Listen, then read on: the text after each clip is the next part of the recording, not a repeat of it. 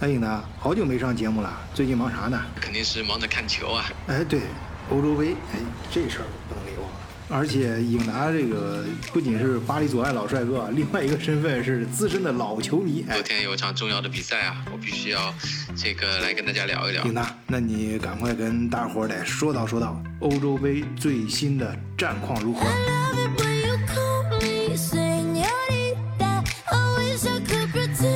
大家知道昨天是法国队战德国队啊，有媒体开玩笑说是提前的半决赛。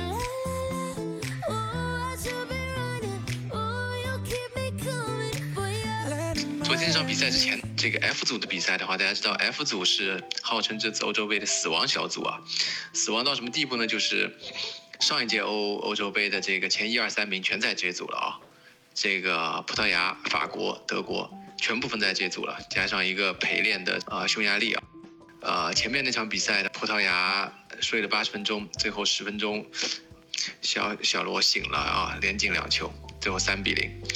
啊轻松拿下匈牙利，还是匈牙利主场啊。那么后面这场的话，重点讲一下啊，听过我们节目的朋友知道，我是之前在法国生活若干年啊。搬家到了德国，所以在德国还对法国是比较熟悉，比较有感情。特别是我们家里的话，典型的身在曹营心在汉啊。呃，住在德国了，但是的话，一堆法国球迷啊。我的两个儿子都是支持法国队的啊。那么昨天法国的话，靠运气赢了啊。这个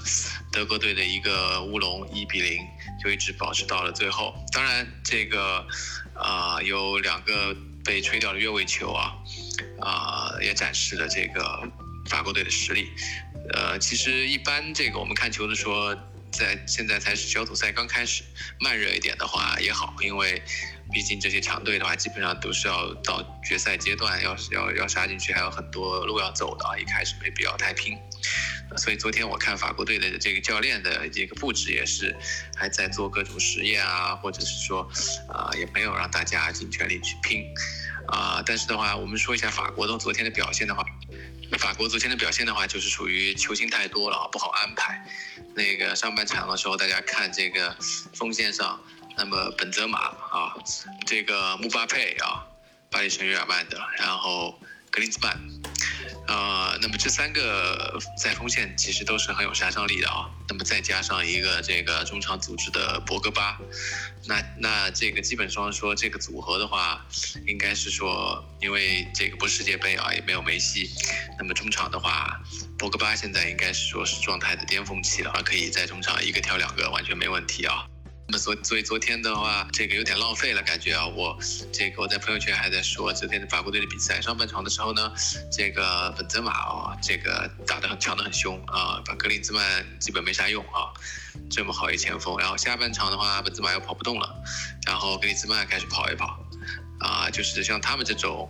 品质的前锋，如果如果给德国队的话有半个，他们都笑笑开心了。应该说，法国的这次的中前场的实力的话是非常了得啊啊，可能也只有意大利的后防线可以挡一下了。当然，上半场这个战术上，呃，有一些这个奇葩哦，可能是教练安排觉得前锋太锋线太强了，直接把球踢到前场就好了，直接这个门将这个雨果罗伊斯直接就打脚往前场开啊。上半场发了很多球，然后让球迷都看得不爽了。他又一个是磨蹭，另外一个搞得都没有什么进攻了，像英格兰一样的啊，一大脚上去，然后谁抢到头球谁有控球权似的。其实对法国这样的又有中场又有脚下的的话，完全没必要。下半场就看出来了啊，这个随便传一传啊，没问题。反过来，咱们说一下德国队的话，那德国现在真是有一点，啊，青黄不接。其实接上了一点来，就是锋线上还是有几个年轻的啊，呃，格纳布里啊，然后扎内啊，这个都还是处于年轻有为，但是经验还不够。但是最缺的呢，其实是一个组织型的前场。这个基米希的话，啊，只会带着球往边线冲，然后中路没有什么可以。控得住球，可以找一找人组织一下进攻的，这样的这个做不到，所以的话就导致国这个德国队的整个呃进攻的时候的话，没有太多的套路路数，所以像他们这样的防攻进攻的话，你看大家也看得出来啊，就穆勒这把年纪了，都还不得把他不把他招进国家队啊？德国也真的没有人可以用了。但是就所以也同时也就是说，凭这个锋线的话，啊，那真的是对意大利的依照意大利这样的防守的话，那他基本上就完全歇菜啊。所以德国的话，当然德国一直也不是靠个人，他是靠整体。但问题就是现在他这个教练也老了啊，教练也。这个带了十十几年，这个现在最后一班，最后一班这个要交交班了。那么没有什么感觉上没有什么新的想法，当然也没有太多的棋子可用。所以德国的话，从第一场从或者从现在综合综合的整体实力来看的话，也没有什么，就算可以小组出线了啊，进了决赛阶段的话，也走不了太远了，因为他没有太出突出的这个能力和选手，包括教练啊。啊，当然反过来说，法国的话，我觉得这个应该以这个，毕竟球星太多了啊。这个不论是本泽马或者是这个姆巴佩啊，随便发挥一个就可以这个啊挽回这个很多局面啊。这个虽然他们经验没有这个呃罗纳尔多那么丰富啊，但是的话，毕竟年轻嘛。当然，罗纳尔多也还是肯定要带着葡萄牙。在决赛决赛阶段走一段的啊，只是看他能走多远吧。我我相信已经不可能再像上一届那样把法国干翻了。再说一点，这个对法德两队总体的一点小的看法啊，就是大家知道德国的话，就像德国的这个。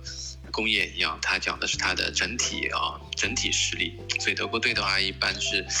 这个靠打打打整体。那么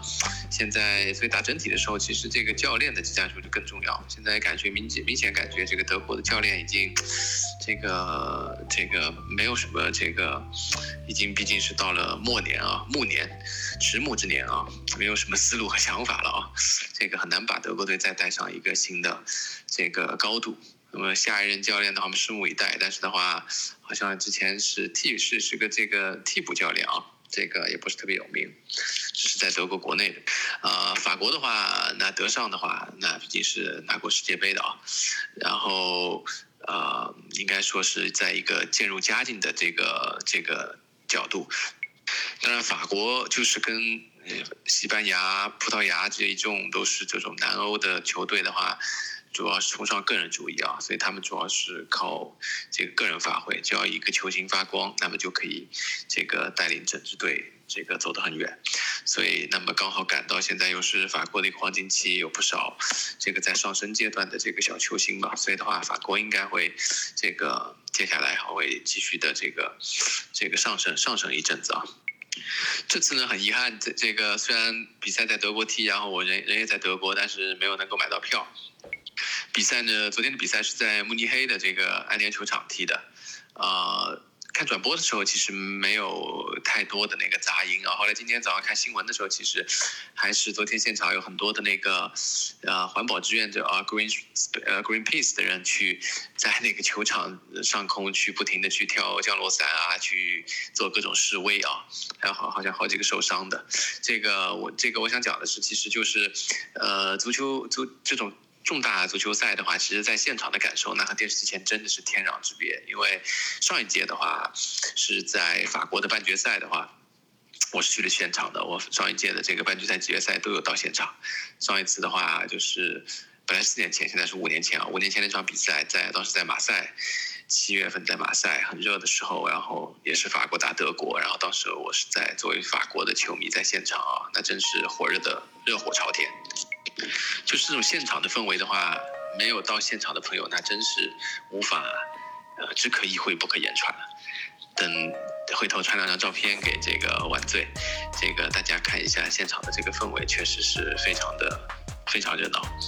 呃，最后的话，呃，我知道群里有很多群友都是球迷吧，应该这个希望在之后。不管是小组赛或者进入决决赛阶段之后的话，大家可以这个早晚醉，我们一起这个建群来聊球，一起来聊后面的比赛。谢谢大家。